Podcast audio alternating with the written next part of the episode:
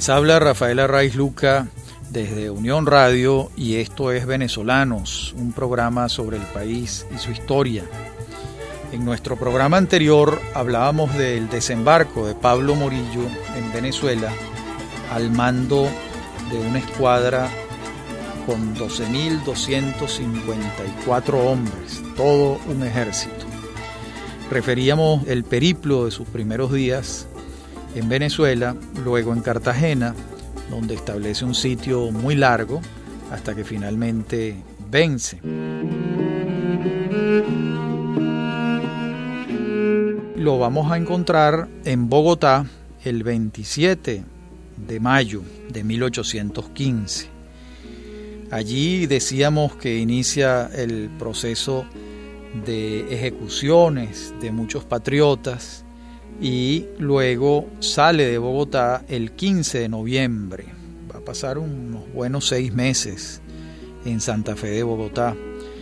Sale el 15 de noviembre y entra a Caracas el 24 de enero mm, de 1817, llamado por el recrudecimiento de las acciones bélicas de los patriotas.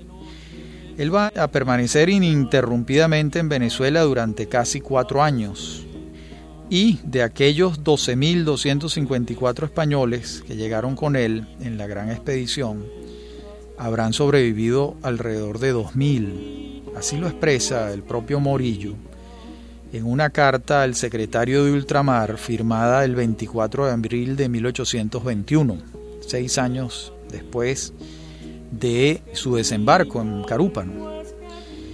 Pero ojo, no crean que las bajas son todas dadas en el campo de batalla. Muchas son atribuidas a lo que Morillo llama en la carta, eh, cito, las calenturas y las llagas. Sobre esto hay un trabajo extraordinario de un geohistoriador norteamericano que se llama Jaded Diamond. Ese libro se titula Armas, Gérmenes y Acero y allí queda demostrado con una data bastante convincente que los europeos murieron muchos a causa de no tener anticuerpos para las enfermedades americanas, que ese factor fue todavía más letal que la guerra, pero murieron muchísimos, el porcentaje es muy alto, al punto de que Diamond concluye en que las enfermedades fueron un factor de muerte de los europeos en América superior al acero de las espadas o a la pólvora. Mientras esto está ocurriendo, mientras esta estancia de Morillo que ha recuperado los territorios para la corona española, Bolívar está en Jamaica, donde va a estar entre mediados de mayo y diciembre de 1815. En Venezuela, mientras tanto, se va desarrollando una nueva etapa bélica.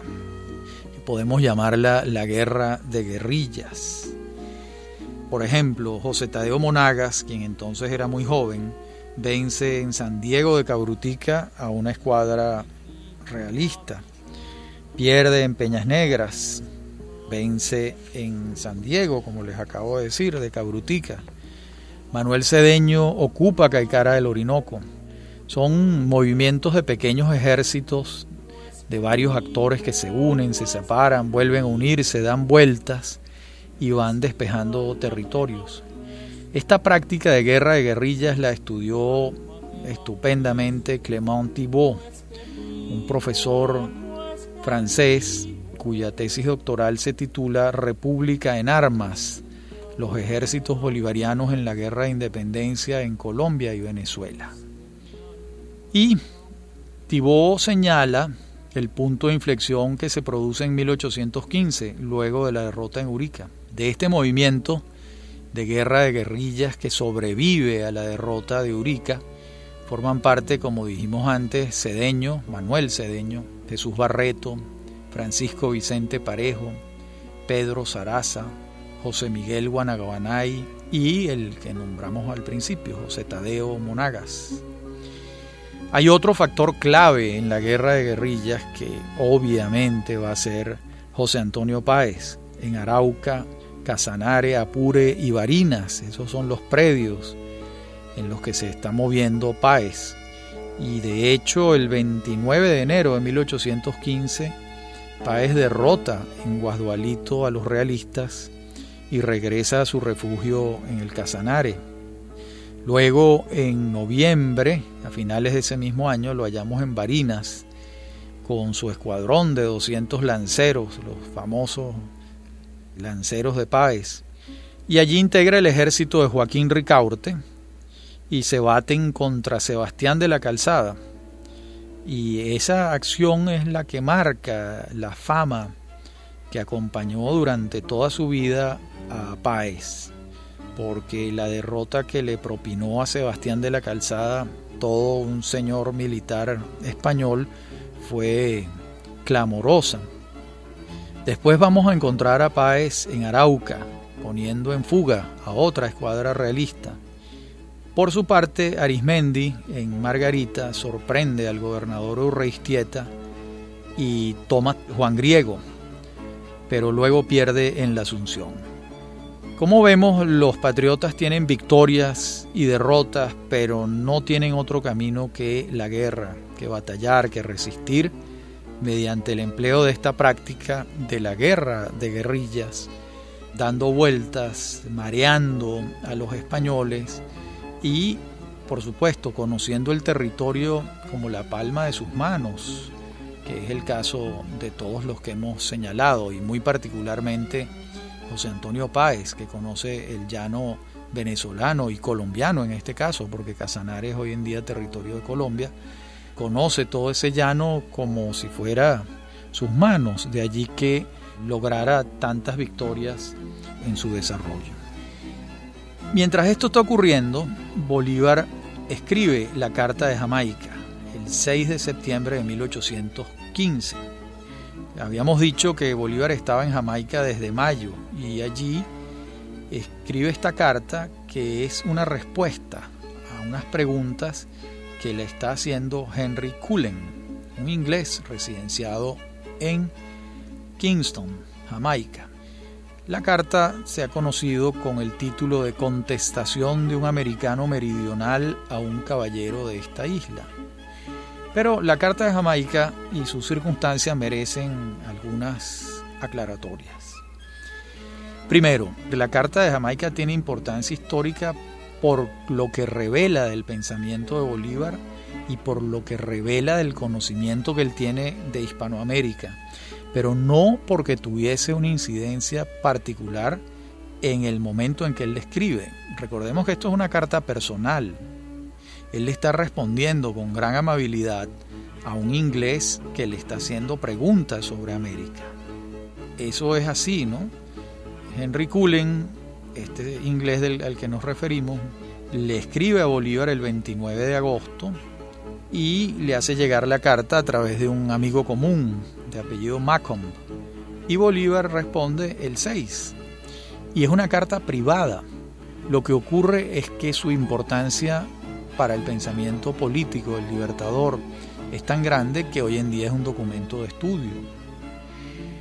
La respuesta de Bolívar se va a hacer pública después, eso va a conocerse en 1818.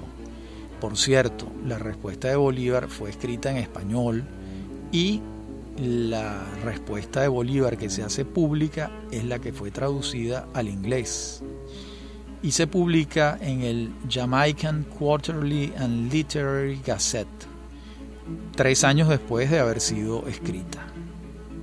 ¿Quién tradujo la carta al inglés? Yo no lo sé y la historiografía, que si yo sepa, tampoco lo sabe. Pero alguien la tradujo para que Cullen, que no hablaba español, pudiera enterarse de las respuestas de Simón Bolívar. La otra pregunta que ustedes están haciendo es ¿dónde está la carta en español? Pues tampoco lo sabemos. Que se sepa hasta la fecha no se ha conseguido. Y lo que lleva a lo siguiente, que las versiones en español que se conocen de la Carta de Jamaica son traducciones de la versión inglesa, lo que no deja de ser una circunstancia, pero el fondo del asunto no ha sido tergiversado. ¿Cuándo fue publicada en español por primera vez? en 1833 en el tomo 12 de la colección de documentos relativos a la vida pública del Libertador, editada esta colección por Francisco Javier Llanes y Cristóbal Mendoza. ¿Quién tradujo para esta publicación del inglés al español? No lo sabemos. Hay traducciones recientes no satisfechas con esta primera versión en español publicada por Llanes y Mendoza. En todo caso, esa fue la primera vez que se publicó en español y la versión inglesa jamaiquina se ha publicado muchas veces. En suma, la carta comienza a divulgarse en nuestra lengua en 1833, cuando Bolívar tiene tres años de haber muerto. Y para 1833 la, la guerra tenía 10 años de haber terminado con la batalla naval del lago de Maracaibo y la expulsión de los realistas de Puerto Cabello por parte del general Páez. Todo esto lo señalo y lo aclaro porque alguien pudiera pensar que la Carta de Jamaica fue un instrumento político, un panfleto, un documento que incidió en el momento en que fue escrita y la verdad es que no es así. Es una carta de gran importancia para el pensamiento político del libertador, para conocer el pensamiento político del libertador. Puede decirse que los tres grandes documentos escritos por Bolívar van a ser en orden de escritura el Manifiesto de Cartagena, la Carta de Jamaica y el discurso ante el Congreso de Angostura. Con la circunstancia de que el Manifiesto de Cartagena y el discurso ante el Congreso de Angostura sí fueron escritos para ser hechos públicos y la Carta de Jamaica, como venimos diciendo, se conoció mucho tiempo después. Es un documento significativo, sin la menor duda, y muy particularmente porque era una carta privada. Lo que estaba diciendo allí no estaba mediatizado por la conciencia de que iba a hacerse pública. De modo que podemos además pensar que lo que está dicho ahí no ha sido edulcorado, matizado, ni él se ha reprimido algunas de sus impresiones porque no pensaba que era una carta pública. De estos y otros temas seguiremos hablando en nuestra próxima parte del programa, donde veremos más de la Carta de Jamaica y citaremos los párrafos esenciales de ella. Ya regresamos.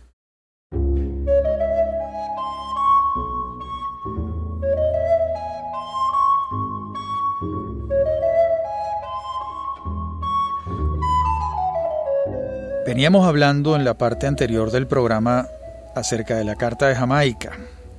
Referíamos también que el Manifiesto de Cartagena y el discurso ante el Congreso de Angostura son, junto con la Carta, los documentos centrales de Bolívar. En los tres, él insiste en varias de sus recurrencias temáticas o sus obsesiones. Una es la crítica al federalismo, y a la división que suponen los partidos en contra de la unión que él consideraba esencial. La otra recurrencia temática son sus alabanzas, sus loas al centralismo necesario, según él, para preservar la unidad de mando en un solo hombre y para preservar la unión de la República. Por supuesto, estaba pensando probablemente en él.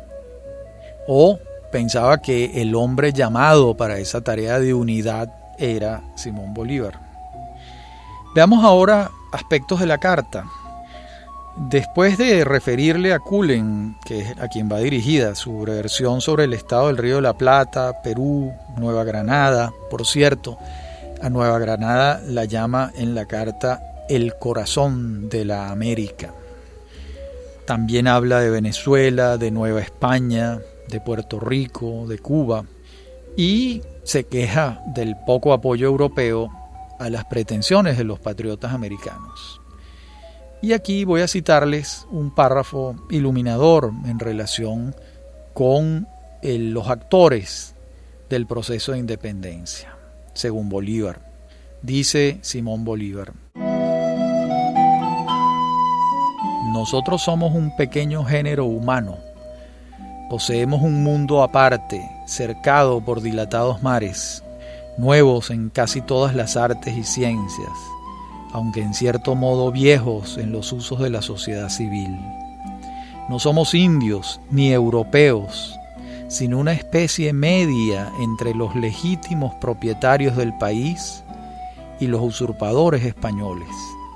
En suma, siendo nosotros americanos por nacimiento y nuestros derechos los de Europa, tenemos que disputar estos a los del país y mantenernos en él contra la invasión de los invasores. Así nos hallamos en el caso más extraordinario y complicado. ¿Quiénes somos nosotros? Es lo que cualquiera se pregunta cuando él dice nosotros somos un pequeño género humano. Él se está refiriendo a quiénes, a los indígenas. No, se está refiriendo a los africanos que han llegado como mano de obra esclava a lo largo de tres siglos. Tampoco. Se está refiriendo a los blancos peninsulares, que son una porción ínfima de la sociedad colonial. Tampoco. Se está refiriendo a los mestizos, a los pardos, a esa enorme capa social que se ha formado del cruce de todas estas etnias, estas razas. Tampoco. Bolívar se está refiriendo a los criollos. Esos son los que él llama, somos un pequeño género humano. Y esa es muy importante porque él está dándole identidad a los actores principales del proceso de independencia. Estamos en 1815 Recordemos que la fuerza política de Bolívar se va a hacer popular después. Hasta este momento, las clases más bajas de la sociedad no han estado con Bolívar, estaban con Bobes. Y de hecho, buena parte de las victorias del asturiano fueron por el respaldo de lo que se llamaba el pueblo llano, que no estaba con el proyecto de independencia al principio. Ese es un esfuerzo que hace Bolívar con posterioridad hasta que logra enamorarlos. De modo que él está hablando de ese estamento al que él pertenece, que son los criollos. Ese es el estamento que adelanta y concluye la independencia, en función de sus legítimos intereses. De modo que a eso es a lo que se refiere con que están en el caso más extraordinario y complicado. Yo creo que si Bolívar tuviese conciencia de que el texto de esta carta iba a ser dirigido a todos, no hubiera dicho esto. Él se permite expresar su pensamiento clarísimamente porque es una carta privada dirigida al señor Cullen. Pero la carta se hizo pública, como ya sabemos, y es de eh, tan grande valor porque refleja verdaderamente el pensamiento bolivariano.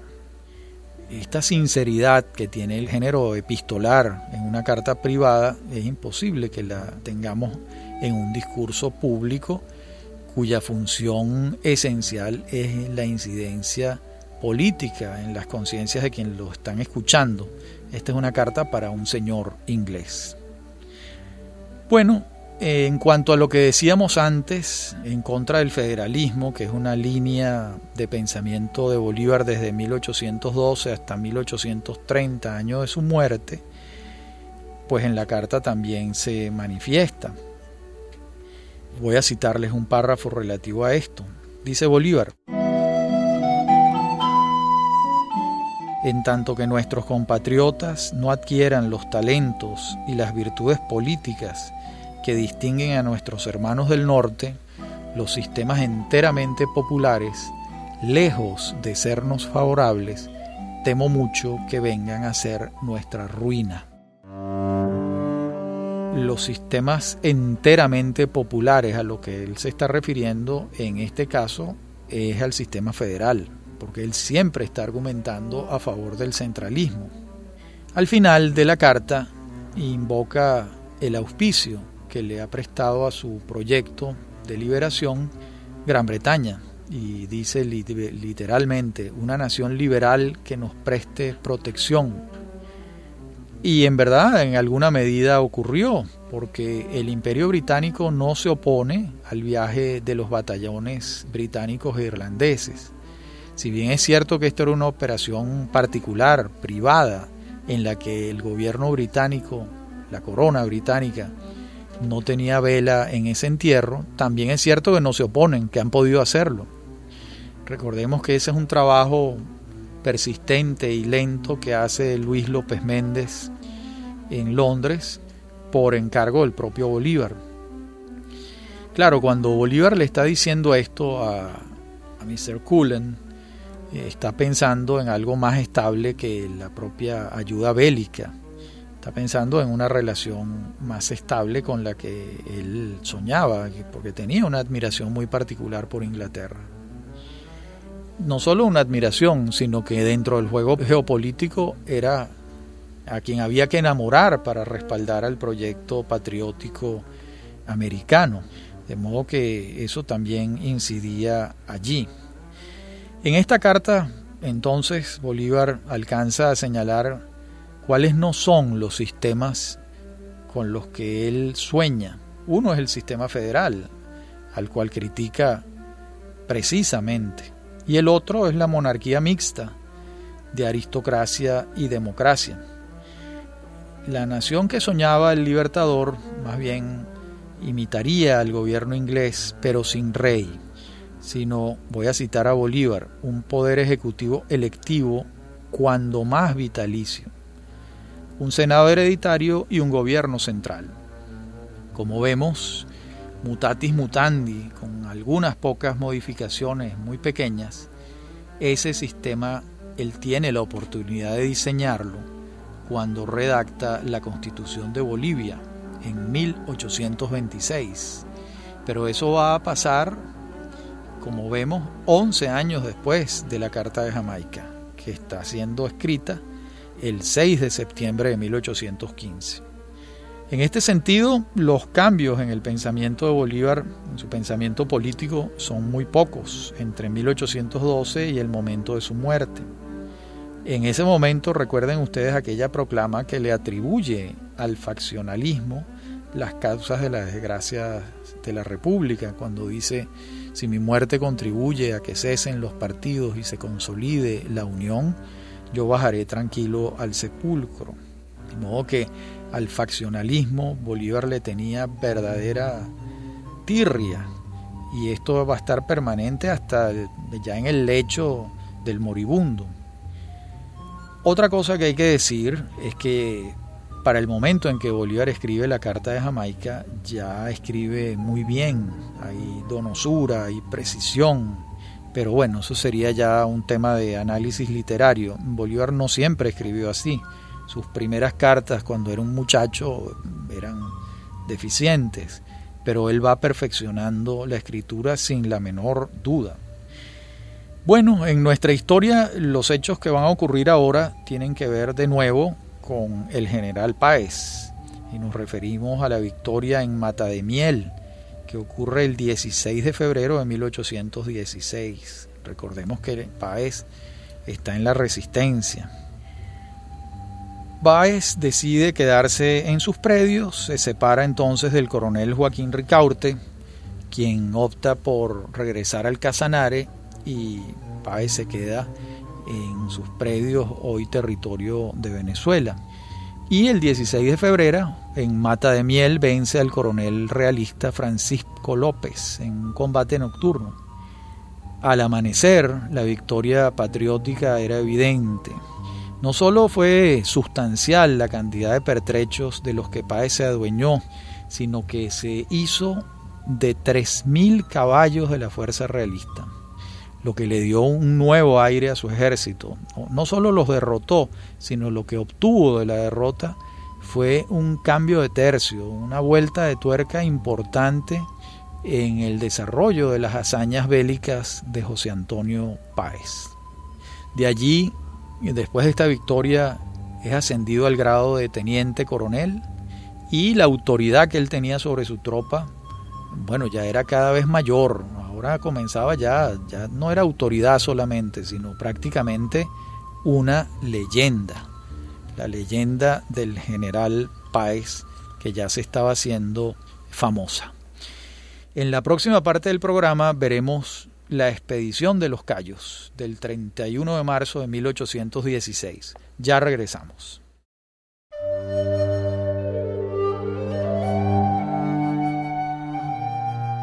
Bolívar se traslada de Jamaica a Haití. Lo vamos a hallar en Haití el 18 de diciembre. Antes del 18 de diciembre, cuando tenemos noticias de él, se ha salvado el 10 de diciembre de un atentado en Jamaica.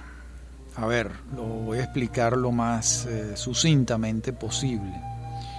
Él se alojaba en una posada en Jamaica con el general Pedro Briceño Méndez y sus edecanes Rafael Páez y Ramón Chipia.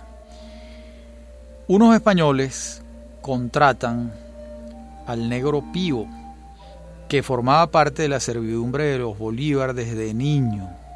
Estos españoles se cree que fue Salvador de Moxó, pero no, no hay pruebas. Estos españoles contratan al negro Pío para que mate a Bolívar. Y Pío aceptan. Y Pío va a esta posada y en la hamaca usual, la hamaca donde dormía Bolívar todas las noches, él apuñala a la persona que está ahí. Pero ahí no está Bolívar, sino José Félix Amestoy, un pobre desdichado que era un comisario del Libertador. ¿Por qué estaba Amestoy durmiendo en la hamaca de su jefe? Porque estaba esperando que Bolívar regresara. ¿A dónde había ido Bolívar? A buscar otra posada porque tenían que cambiarse de la posada donde estaban. Y la había hallado, la nueva posada donde se iban a mudar. Pero él hace esto sin darle noticias a los suyos. Y la confusión lo salva. Muere el pobre Amestoy, pero Bolívar se salva. Al negro Pío lo hacen preso y lo ahorcan en Kingston, pocos días después de seguirle un juicio sumario. De modo que allí el azar jugó a favor de Bolívar y se salvó de Chiripa. Bueno, ya Bolívar en Haití comienza a soñar de nuevo con invadir a Venezuela. Sobre la base de los informes que le ha dado el capitán Luis Brión. Y Brión le dice que cuenta con suficiente armamento para la operación. El presidente Petión le ofrece apoyo a Bolívar y así se va organizando una expedición que zarpa de Haití el 31 de marzo de 1816. ¿Quiénes están en la expedición? Pues una mayoría de neogranadinos y venezolanos que están en el exilio en Haití. Hay distintas versiones del número de personas, pero más o menos todas las versiones giran alrededor de los 200 hombres. ¿Cuántos? Pues la mayoría venezolanos. Habían 30 neogranadinos, 20 franceses, 20 haitianos y algunos de otras nacionalidades.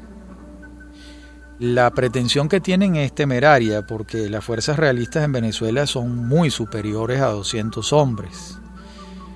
De modo que el fracaso estaba cantado, pero veamos los hechos. De esta expedición forman parte, además de Bolívar, Santiago Mariño, Piar, Gregor MacGregor. A José Francisco Bermúdez, que estaba en el exilio en Haití, Bolívar expresamente le impide embarcarse. Recordemos que ya habían tenido un problema muy muy serio en el que Bermúdez casi mata a Bolívar. Y pues no había un avenimiento, la antipatía era mutua. También están en la expedición Carlos Ublet, José Antonio Anzuategui, Bartolomé Salón, Ambrosio Plaza, Pedro Briceño Méndez y el general franco-prusiano Ducodré Holstein, quien provenía del sitio de Cartagena, el curazoleño animador de la aventura, Luis Brión, y es así como se hacen a la mar siete goletas. Pero antes de eso Bolívar reúne un consejo y tiene que ejercer su autoridad de nuevo, es decir, les ruega, les ordena que haya unidad de mando en torno a él.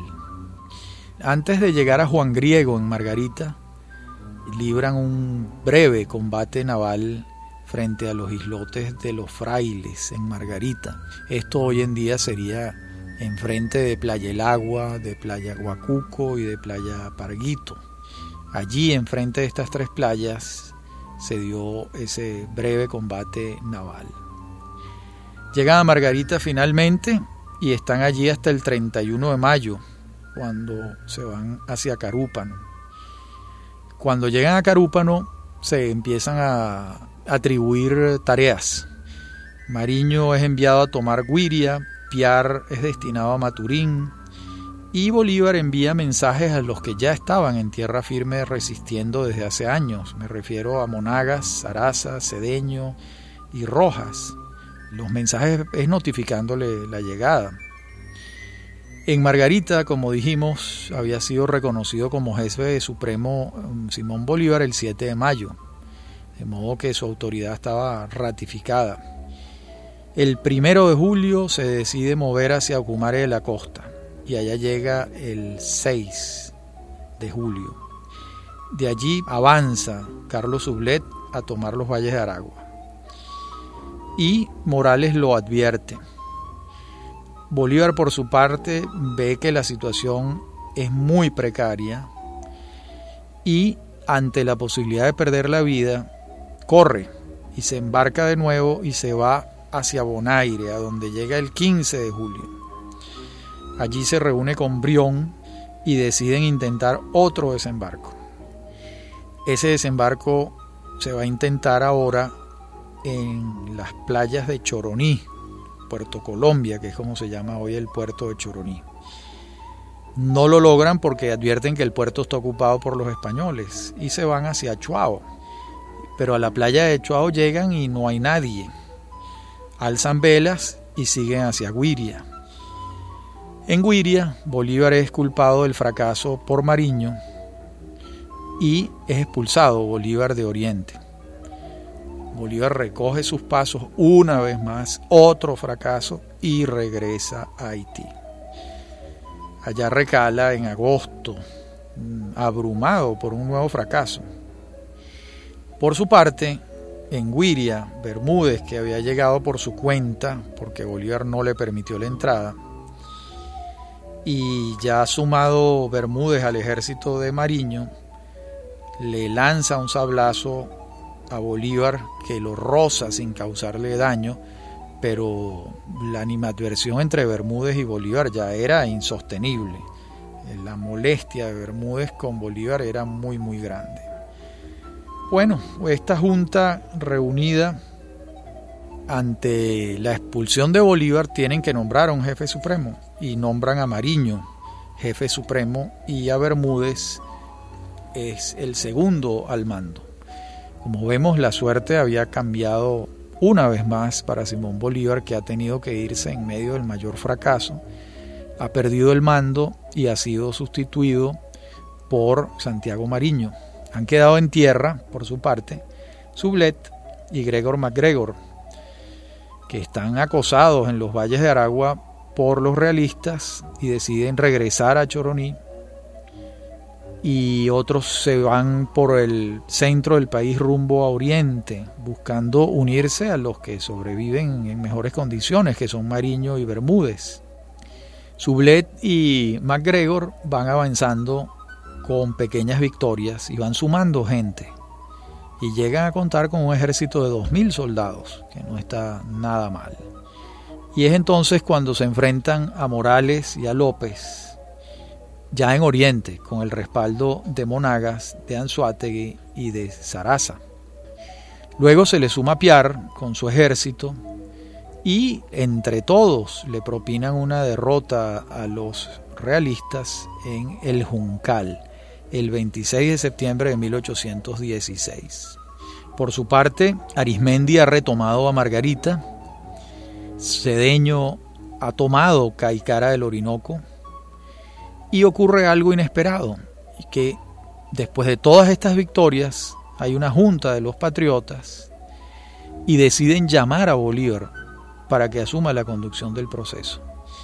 Parece que los pleitos entre ellos, las diatribas permanentes entre todos ellos eran muchas y necesitaban a alguien que pusiera orden y no se les ocurre nada mejor que llamar de nuevo a Bolívar, a quien habían expulsado y de milagro no le quitan la vida en la expulsión.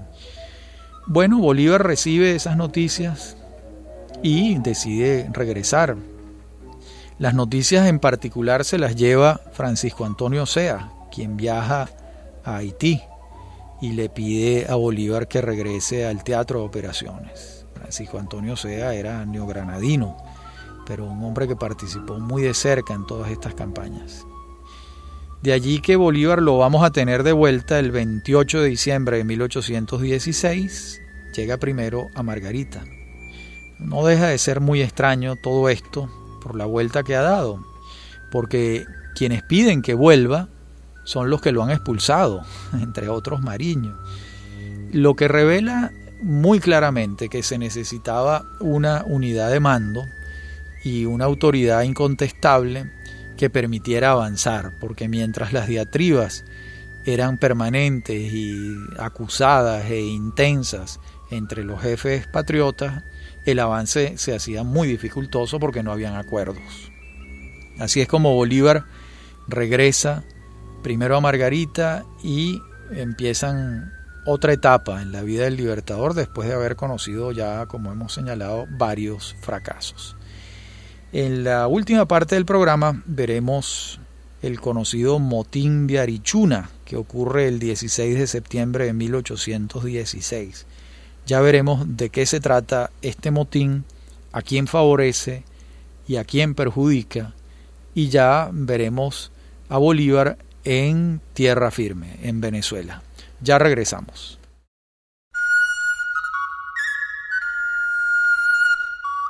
Referíamos en la parte anterior del programa los hechos vinculados con el motín de Arichuna, el 16 de septiembre de 1816. ¿Esto qué significa? Que el teniente coronel Páez, entonces teniente coronel, viene de ganar las batallas de Mantecal y el Yagual, y su ascendencia sobre la tropa sigue creciendo. Por su parte, el ejército patriota de la llamada Pequeña República de Casanare está al mando de Francisco de Paula Santander. Y ese ejército que controla un territorio, y que ese territorio hay una república autónoma prácticamente en la resistencia, elige un presidente que es Fernando Serrano. Sin embargo, el liderazgo natural de los llaneros que hacen vida allí lo tiene Páez. Y la tropa decide que sea Páez quien la comanda. Entonces, Santander, antes de que el motín de la tropa pase a mayores, con inteligencia reconoce el mando de Páez y se coloca a sus órdenes. Escuchen bien, Francisco de Paula Santander a las órdenes del teniente coronel Páez porque la ascendencia que tiene Páez sobre la tropa es enorme. Lo mismo hacen Manuel Serviés y Rafael Urdaneta. Pero lo insólito del caso es que esto ocurre por la vía electoral. Hay unas elecciones y el ejército vota por ser comandado por el general Páez. Pero la otra parte del cuento es que Santander lo acepta. Y esto lo enaltece a Santander, porque ¿qué alternativa tenía? Lanzar sus armas e irse y no reconocer a Páez. ¿A quién hubiera servido eso? En cambio, él con inteligencia baja la cabeza y dice, sí, el general Páez fue electo, yo lo sigo, yo lo respeto.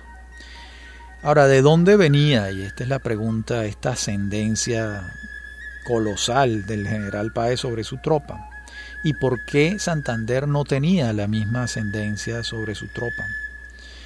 Bueno, hay que referirse a la formación del liderazgo natural. Y estamos hablando de ejércitos que no son ejércitos franceses, profesionales, donde un general con un catalejo da órdenes y sale un, un jinete corriendo y da la orden y el general está en una montaña viendo la batalla. Nada de eso ha venido ocurriendo. Estamos hablando de ejércitos donde el liderazgo se forma porque el líder del ejército es el que está primero en la batalla. Y ese es el caso del general Páez, que era el jefe de su propio ejército, pero no se distanciaba para tomar las órdenes, sino que él las ejecutaba junto con sus lanceros. Esto crea una compenetración, un respeto muy grande de parte de la tropa que ve que su jefe corre los mismos peligros que ellos y que tiene tantas destrezas en el manejo de la lanza y en el desempeño como jinete, de modo que esto le daba un ascendente paternal a Pae sobre la tropa, de hecho lo llamaban el taita, que es como llaman o llamaban los llaneros a su padre. Lo querían como un padre, como un líder, y no dudaban por un minuto de la legitimidad que tenía su jefe por las destrezas que tenía como jinete y como guerrero. De modo que esto va creando una simbiosis muy particular entre Páez y su gente y va marcando la diferencia en la guerra de la independencia. Hay un equipo completamente consubstanciado entre unos llaneros que usan lanzas a caballo y que se conocen el llano de la A a la Z y que están liderados por un gran guerrero que es José Antonio Páez, que se ha criado junto con ellos en las mismas faenas llaneras, en las mismas faenas con el ganado. Por otra parte, tenemos la inteligencia de Santander de aceptar ese liderazgo. Bueno, para el momento en que Bolívar regresa, llamado por SEA a asumir el mando de nuevo, la situación para los patriotas ha mejorado en Oriente. También ha mejorado la situación de los patriotas en Guayana, donde Manuel Carlos Piar ha logrado reunir un ejército y avanzar y conquistar territorio. Y estos dos hechos, el avance en Oriente, la resistencia de Páez y Santander en el Casanare y los llanos venezolanos, y el avance de Piar sobre Guayana dan las claves de un futuro promisorio para los patriotas. ¿En qué sentido? En que lejos de perder territorios, más bien los han ido conquistando. Es por ello que Morillo, que está en Bogotá, decide regresar, porque advierte que el avance de los patriotas es muy sostenido y tiene que regresar a Venezuela a darles batalla. Y eso va a ocurrir en enero de 1817, cuando regrese Morillo de Bogotá y esta vez no se vaya por el Magdalena, Cartagena y por vía marítima, sino que decide entrar por Guasdualito hacia San Fernando de Apure. Antes de viajar de Bogotá ya había distribuido a sus hombres en el mapa. Morales está en Valencia, el temible Salvador de Moxó está en Caracas, Pascual del Real está en la zona costera, Miguel de la Torre y Sebastián de la Calzada en Apure y Francisco López en Barinas. Por su parte, los patriotas, a principios de año, Mariño, Bermúdez y el joven Sucre están en Oriente. Piar insiste en Guayana, Páez y Urdaneta en los llanos, y Bolívar, ya de regreso de Haití, busca formar un ejército en Barcelona. Ya veremos este trepidante y vertiginoso año de 1817, cuando comienza con la victoria de Páez en Mucuritas el 28 de enero de 1817. Pero estos y otros temas los abordaremos en nuestro próximo programa, donde seguiremos dando cuenta de estos años de la guerra de independencia en Venezuela. Habló para ustedes Rafaela Raiz Luca y esto es Venezolanos, un programa sobre el país y su historia. Me acompañan en la producción Mary Sosa y Víctor Hugo Rodríguez y en la dirección técnica Víctor Hugo Rodríguez y Fernando Camacho. Me consiguen a través de mi correo electrónico hotmail a través de Twitter y de Facebook y ustedes pueden escuchar estos programas cuando ustedes quieran en la página de unionradiocultural.com. Allí están colgados los programas de venezolanos para ser escuchados en cualquier momento y desde cualquier lugar del mundo. Ha sido un placer, como siempre, hablar para ustedes y nos encontramos de nuevo la próxima semana.